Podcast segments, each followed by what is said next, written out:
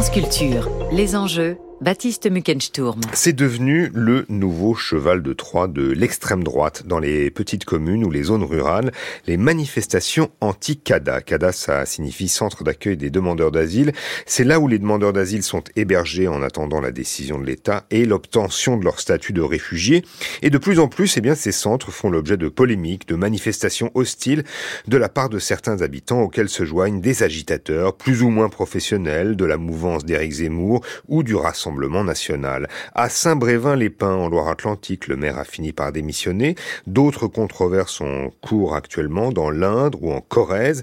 Mais derrière la couverture médiatique, quelle est la réalité du terrain et comment se passe l'accueil des demandeurs d'asile ou des réfugiés quand on sort des grandes métropoles? Alors pour répondre à ces questions, nous sommes en ligne ce matin avec Bénédicte Michalon. Bonjour. Bonjour. Vous êtes géographe, directrice de recherche au CNRS. Euh, Bénédicte Michalon, ces conflits CADA, c'est une nouveauté? Euh, oui, en effet, vous faites bien de, poser la question comme ça, parce que l'accueil des demandeurs d'asile en milieu rural euh, est quelque chose d'ancien, en réalité, qui date d'une quarantaine d'années. Et jusqu'à récemment, ça n'a pas posé de, de problème euh, majeur. Hein. Les, les, cas qui sont aujourd'hui médiatisés sont quand même des cas assez extrêmes euh, qui n'ont pas existé euh, jusqu'à présent, même s'il y a eu après euh, la forte hausse d'arrivée de demandeurs d'asile en 2014-2015, aussi beaucoup d'ouvertures de, lieux d'accueil en dehors des grandes métropoles et quelques protestations. mais qui ne sont jamais allés aussi loin que voilà que ce qui vient de se passer, notamment à Saint-Brévin-les-Pins. Mmh voilà, donc effectivement, c'est quelque chose d'assez d'assez nouveau.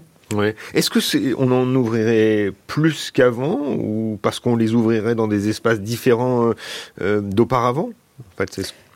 Oui. Alors, euh, on effectivement, il y a plus d'ouverture de centres parce que l'État français a une obligation d'héberger les demandeurs d'asile qui déposent une demande d'asile en France.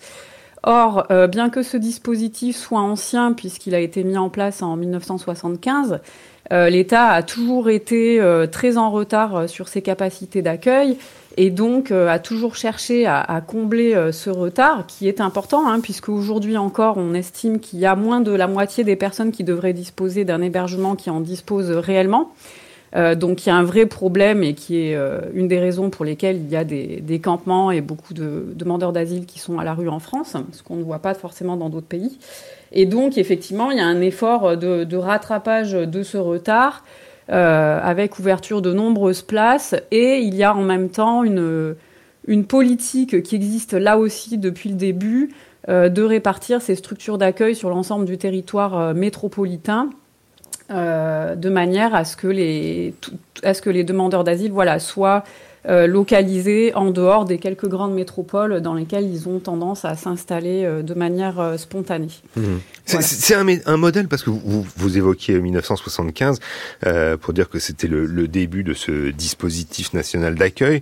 c'est un modèle qui s'inspire en fait de, de, de, de ce qui s'est passé en Allemagne après la Seconde Guerre mondiale. C'est ça, Bénédicte Michalon? Alors, je ne sais pas si on pourrait exactement situer ça comme ça, parce que en fait, euh, l'État n'a fait que reprendre quelque chose qui euh, se faisait déjà par des associations, notamment France Terre d'Asile, qui en fait ont été les premières à fournir des hébergements aux réfugiés, puisqu'à l'époque on ne distinguait pas les réfugiés et les demandeurs d'asile. Et donc, euh, ces associations euh, euh, proposaient déjà des lieux d'hébergement pour, pour des réfugiés. Mhm. Et en fait, c'est à partir de 1975 que l'État s'est saisi de cette prérogative, mais donc ça se faisait déjà par des associations. Ce qui est aussi une des raisons pour lesquelles, en fait, il y a toujours eu des lieux d'accueil en dehors des grandes métropoles, puisque ces associations, dès le début, euh, ont fourni des hébergements euh, en dehors des grandes villes. Alors ensuite, là où il peut y avoir une inspiration euh, de l'Allemagne, c'est... Hmm. il faut juste préciser, pardonnez-moi vous interrompre, que c'est l'Allemagne qui, qui, qui, accueillait des membres de, des minorités allemandes d'Europe centrale, donc après la Seconde Guerre mondiale, des gens qui venaient sans doute des, des Sudètes et de Tchécoslovaquie. Hein, C'était ça le... Je, oui. Oui, oui. L'origine. Oui, oui, je, vois très bien de, quoi vous parlez. Euh, mais je pense que là où on peut faire un rapprochement, c'est plus dans la volonté aujourd'hui de contraindre euh, les demandeurs d'asile à rester dans le lieu d'hébergement qui leur est proposé puisque ce qui est important, c'est que les, enfin voilà, ce qu'il faut comprendre, c'est que les demandeurs d'asile ne choisissent pas le lieu dans lequel ils vont être hébergés, euh, et s'ils le refusent, ils perdent leur droit à l'hébergement. Donc c'est ce qu'on appelle une orientation contrainte. En fait, ils, euh, voilà, ils doivent accepter le lieu d'hébergement qu'on leur propose, même si la localisation ne leur convient pas. Et ça, effectivement, c'est quelque chose qui se fait en Allemagne depuis longtemps. Et la France s'inspire de l'Allemagne sur ce côté de plus en plus mmh. contraignant dans la répartition des demandeurs d'asile. Alors si on revient aujourd'hui euh, en France, donc euh, Calac, euh, Saint-Brévin, euh, Bellabre dans l'Indre ou, Besnac en Corrèze, les opposants n'ont pas que des, positions de principe anti-migrants, ils disent aussi que leur village, Bellabre c'est 980 habitants, Besnac 350, que leurs villages ne sont pas à même d'accueillir des demandeurs d'asile. Qu'est-ce que vous en pensez? Alors déjà, il faut. Qu'est-ce que ça veut dire être à même de Alors en termes de population, c'est euh, voilà, c'est quand même un argument qui est très discutable parce que ces structures sont généralement des structures de toute petite taille hein, qui peuvent aller de 15, euh, qui peuvent commencer à une quinzaine de personnes euh, et aller jusqu'à une cinquantaine de personnes. Voilà, donc on est quand même dans des structures de petite taille et qui, même dans des petits villages, ne provoquent pas un changement radical de la population, de sa composition démographique. ensuite, là où en, revanche cet, argument peut éventuellement être entendu, c'est que effectivement euh, les demandes d'asile euh, donc ont besoin d'un certain nombre de services, mais comme euh, tout le monde, comme tout un chacun, ils ont besoin de se déplacer, ils ont besoin de pouvoir accéder à des services de base, ils ont besoin de pouvoir avoir un suivi médical, et en effet, certaines communes sont mal équipées sur ce plan-là, mais ça on le sait pour tout le monde, hein, ça, ça ne concerne pas que les demandeurs d'asile.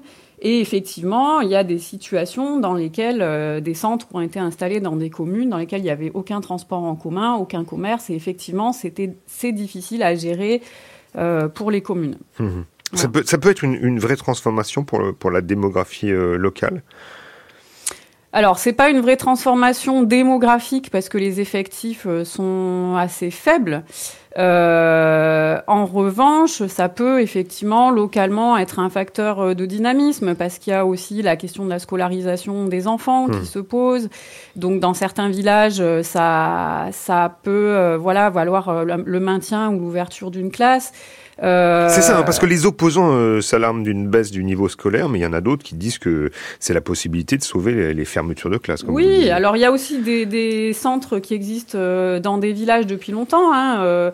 il y a en Ariège un CADA qui a ouvert dans un village de 700 habitants en 1998, au Carlabail et ça ne pose aucun problème. ça ne pose aucun problème. C'est aussi un facteur de, de dynamisme à tout un tas de niveaux puisque euh, les communes mettent aussi en place des choses pour euh, pour accompagner euh, les demandeurs d'asile. Mmh. Donc donc ça peut être aussi un facteur de dynamisme local. Mmh. En fait, et, mais néanmoins parmi ceux qui se plaignent de l'installation de, de cadans dans les villages, ils disent mais pour nos aînés dans nos campagnes, vous faites quoi? Ils n'ont pas le droit de aux navettes pour aller chez le médecin. on, on, l'a entendu dans, dans les manifestations. Euh, qui décide de l'implantation des cadans? Et surtout qu'est-ce qui doit être fourni par la commune? Alors, c'est l'État qui décide euh, des lieux d'implantation des CADA. En fait, l'État fait des appels d'offres par ses services euh, déconcentrés, donc par le biais des, préfectures. Et euh, ce sont ce qu'on appelle les opérateurs, donc les associations qui sont en fait des prestataires de l'État qui répondent à ces appels d'offres. Euh, puisqu'en fait, voilà, un élément important à comprendre, c'est que l'État ne gère pas directement tous ces centres, il passe en fait par des prestataires. Euh, et donc, ce sont ces prestataires qui répondent aux appels de l'État de manière euh, générale. Et de temps en temps, il y a aussi des communes qui répondent, mais c'est plutôt rare. ce sont principalement les prestataires qui répondent. Et ensuite, les préfectures regardent les projets qui ont été proposés et, et en retiennent certains et pas d'autres. Et donc, ce sont initialement les opérateurs qui choisissent les lieux d'accueil et qui recherchent les endroits où il sera possible d'héberger les demandeurs d'asile. Et ensuite, c'est validé par euh, les services euh, de l'État. Voilà, donc c'est une procédure un peu euh, à la fois descendante et remontante, hein, qui va dans les deux sens. Et qui explique que l'État euh, n'est pas forcément à l'origine complètement euh, du choix des lieux euh, d'implantation. C'est une discussion avec les associations prestataires. Mais il y a quand même une, volonté de, dispersion des réfugiés sur le territoire de la part de l'État. c'est une sorte de politique d'aménagement du territoire ou de redynamisation des espaces ruraux? Alors, effectivement, oui, effectivement. Alors, euh, c'est une politique de, de péréquation territoriale. Hein, ça, c'est qualifié comme ça dans les textes. C'est-à-dire que l'idée, c'est que tous les territoires contribuent euh, à l'accueil des demandeurs d'asile. Donc, toutes les régions, tous les départements. Et ça, c'est une ligne politique euh, qui existe depuis le début, hein, depuis 1975. Ça ne date pas des dernières années. Euh, et donc l'idée, c'est qu'effectivement tous les territoires participent à cette euh, à cet accueil. Euh, ce qui a changé, c'est que depuis 2016, cette politique de, de péréquation territoriale est renforcée par la mise en place d'un schéma national d'accueil des demandeurs d'asile qui est décliné en schémas régionaux. Hmm. Euh, avec des objectifs de, de planification et d'organisation de cette répartition territoriale des structures euh, sur les territoires avec une planification donc à l'échelle euh, des régions. Et là, effectivement, il y a des critères qui sont établis euh, région par région hmm. pour pour sélectionner des des territoires d'accueil en prenant en compte un certain nombre de critères, par exemple l'accessibilité hein, dont on parlait tout à l'heure, les questions de mobilité, la vacance en logement, etc.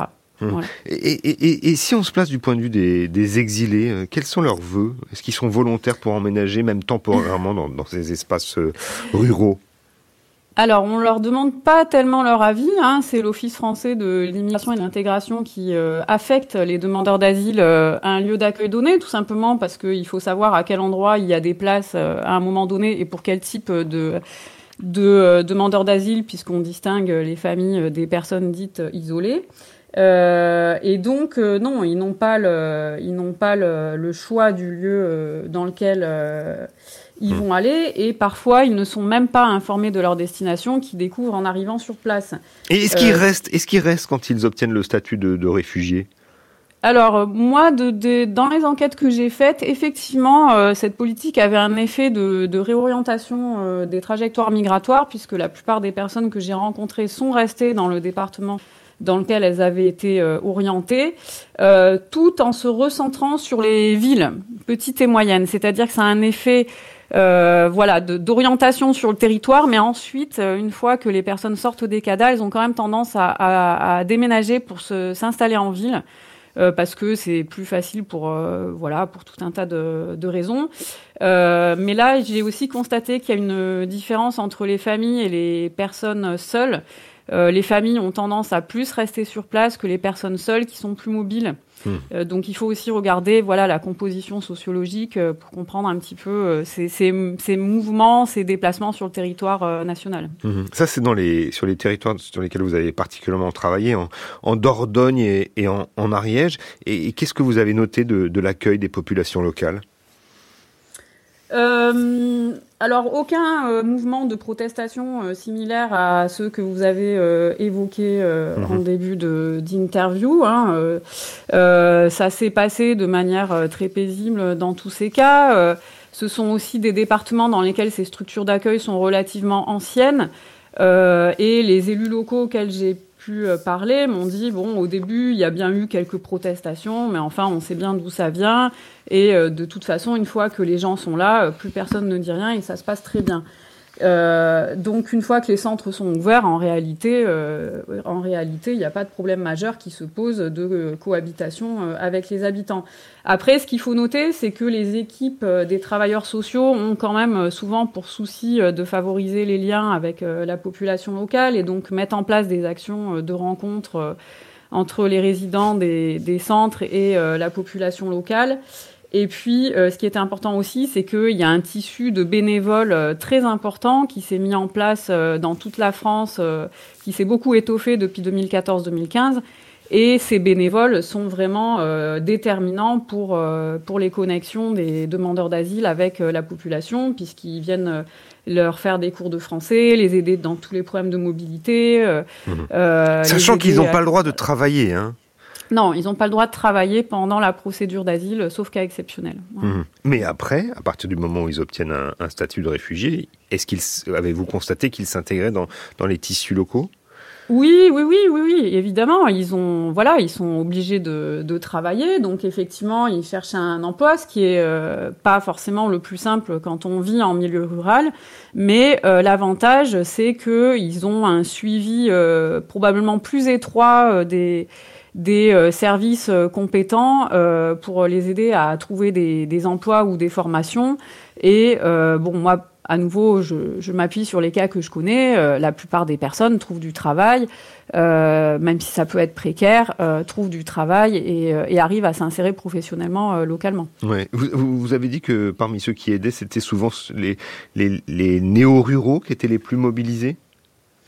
Alors effectivement, ça c'est un constat qu'on a fait avec des collègues, avec des collègues qui travaillent dans différentes régions de France. On a constaté que parmi les bénévoles, il y avait beaucoup de de gens qu'on qualifie de néo-ruraux, c'est-à-dire des personnes qui ne sont pas forcément originaires des territoires euh, concernés, mais qui sont venus s'y installer euh, depuis d'autres régions de France ou même de l'étranger, et euh, qui souvent se mobilisent autour de cet accueil des demandeurs d'asile, ce qui crée des configurations intéressantes, puisqu'on a des, voilà, des rencontres entre des groupes de populations migrantes qui au départ n'ont rien à voir, mais qui, convergent euh, autour de, ces CADA.